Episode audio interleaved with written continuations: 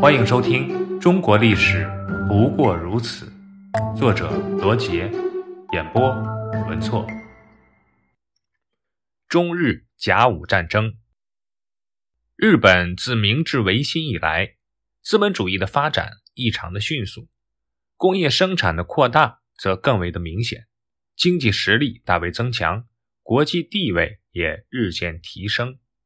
此时，日本在军事上早已开始准备，并伺机侵占朝鲜。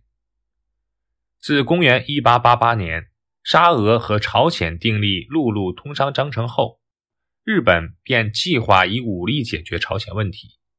一八九四年，朝鲜爆发东学党起义，朝鲜政府军节节败退，被迫向宗主国清朝起源。日本趁机也派兵朝鲜。蓄意挑起战争，日本内阁会议决定以保护使馆和侨民的名义出兵朝鲜，并且立即通知清政府否认朝鲜是中国的属邦。此时的清政府方面，主战派以光绪帝为首的帝党暗中与把持朝政大权的慈禧太后的后党相互对抗，而真正具有清政府对外政策权力的是后党。帝党只能利用光绪帝的上谕和清廷请意，督促李鸿章出战，而李鸿章在对外问题上的方针是避战求和，因此李鸿章希望求得英国和俄国政府的干涉，利用英俄的影响力劝阻日本进兵，但是国际干涉最终未能实现，日本要求朝鲜政府速令清军退出朝鲜。同时废除中朝间的三个通商章程，以便为日本独占朝鲜扫清障碍。一八九四年七月，日本派兵占领朝鲜王宫，同时日本海军在牙山湾外突然袭击中国的运兵船，不宣而战。七月二十五日，中日甲午战争全面爆发。中日甲午战争的整个过程包括三个阶段。第一阶段，一八九四年七月二十五日至九月十七日，这时在清廷的内部，以光绪帝为首的主战派占上风。那一年，慈禧太后六十岁，她盼望从速结束战争，以免耽误她大办庆典，因此呢，倾向议和。但迫于清议，一时间还不敢公然主和。在此阶段中。战争是在朝鲜半岛及海上进行的，陆战主要是平壤之战，海战主要是黄海海战。平壤之战发生于九月十五日，是双方陆军首次大规模作战。当时驻守平壤的清军共三十五营，一万七千人；进攻平壤的日军有一万六千多人。按说双方兵力是旗鼓相当。战斗在三个战场同时展开，其一为大同江南岸战场。晨三时，日军第九混成旅团在大岛义昌少将的指挥下，首先向大同江南岸清军发起进攻。太原镇总兵马玉坤督队英勇抗击，日军官兵死伤惨重，无力再战。大岛义昌负伤，只得下令退却。其二为玄武门外战场，玄武门为日军的主攻方向，因为集中了优势兵力，由利剑上文少将的第十旅团和佐藤正大佐的第十八联队担任主攻。高州镇总兵左宝贵登玄武门指挥，亲燃大炮轰敌，官兵敢奋，英勇杀敌。激战中，左宝贵不幸中炮牺牲，其部下三位营官也先后阵亡。午后二时，玄武门被日军攻陷。日军企图向城内推进，遭到了清军的阻击，最后只得退守玄武门。其三为城西南战场。晨七时，野金道观中将亲率日本第五师团本队，从平壤西南用炮火掩护步兵冲锋，清军马队进行反击。至中午，野金道观见难以得手。下令暂停攻击，退回驻地。此时对清军来说，战事尚有可为，但清军总统叶志超贪生怕死，于午后四时竖白旗停止抵抗，并下令全军撤退。六天里，清军狂奔五百里，于二十一日渡鸭绿江回国。日军占领了朝鲜全境。黄海海战发生于九月十七日，是中日双方海军的一次主力决战，发生于鸭绿江口大东沟附近海面。北洋舰队参加战斗的军舰为十艘，日本海军投入战舰的军舰则有十二艘。中午开战后。北洋舰队重创日本比瑞、赤城、西京丸诸舰，但北洋舰队中致远舰亦受重伤。管带邓世昌为保护旗舰，下令向敌先锋舰吉野猛冲，以求同归于尽。不幸中敌鱼雷，二百余人牺牲。下午，北洋舰队十舰中，陈四、陶二、商二，只于定远、镇远两艘铁甲舰依然奋勇搏战。并重创日本旗舰松岛，战至下午五时半，日本舰队撤离战场。平壤黄海战后，日本方面广造舆论，大肆渲染胜利，更加刺激了其扩大侵略战争的野心。而在清廷方面，身负军事指挥重责的李鸿章则夸大失败，以进一步推行其消极避战的方针，同时。慈禧太后的主和也逐渐的明朗化。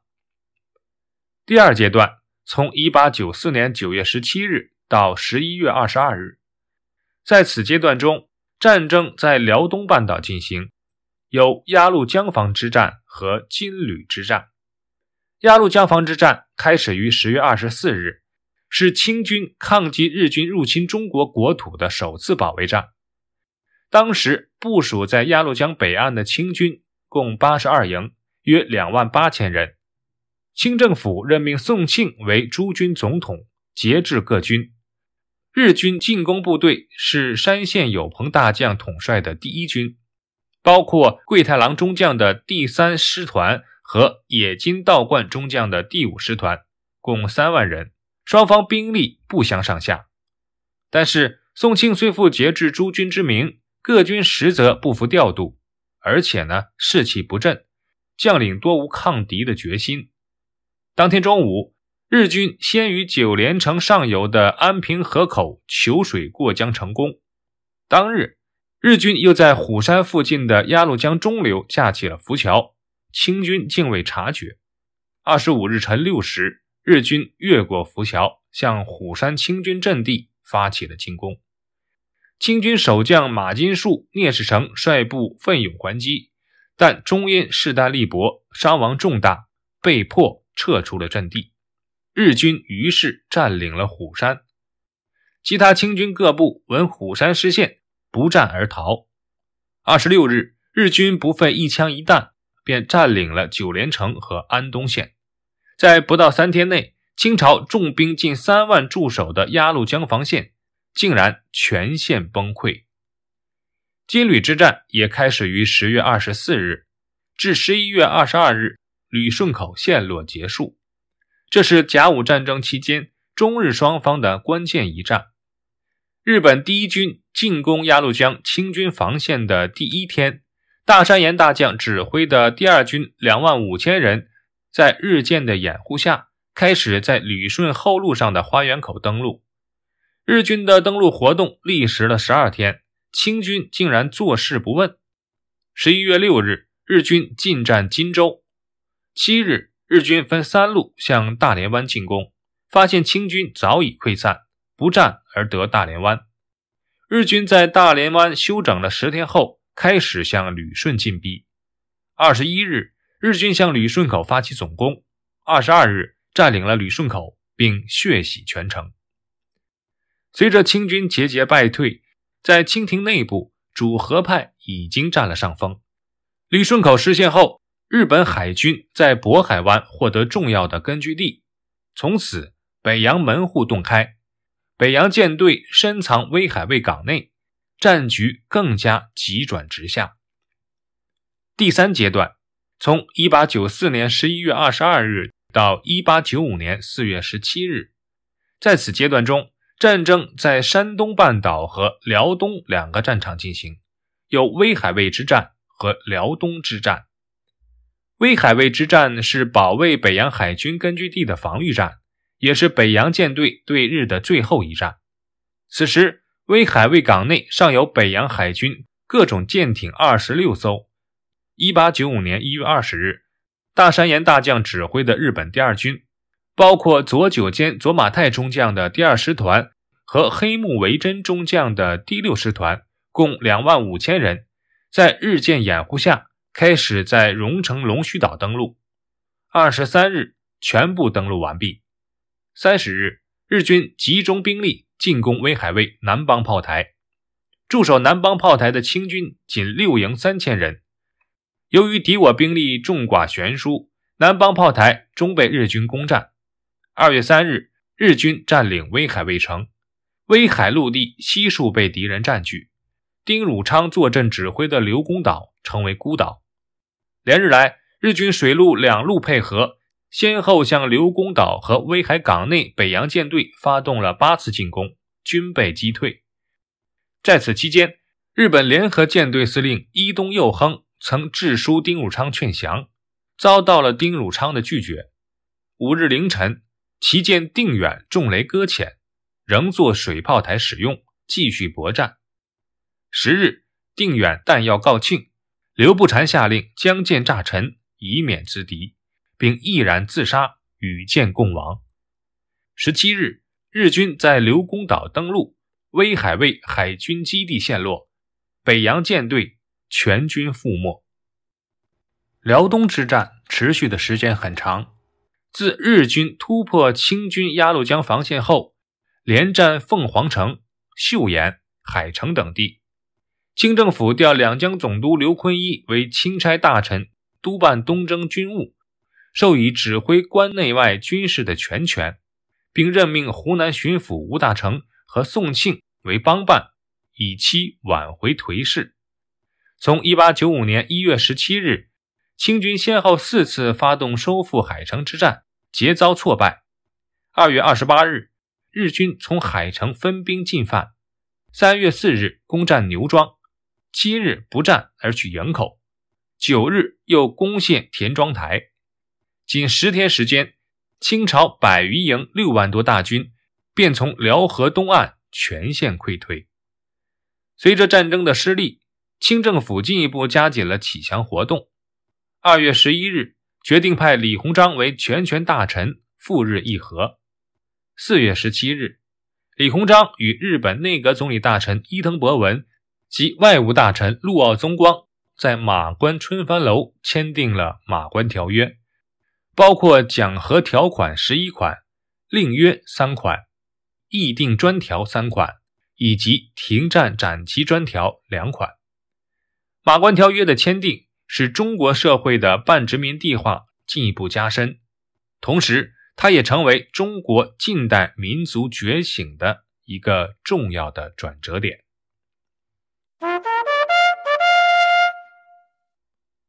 档案八十七，明治维新是十九世纪六十年代末，日本在受到西方资本主义工业文明冲击下所进行的。由上而下，具有资本主义性质的全盘西化与现代化的改革运动。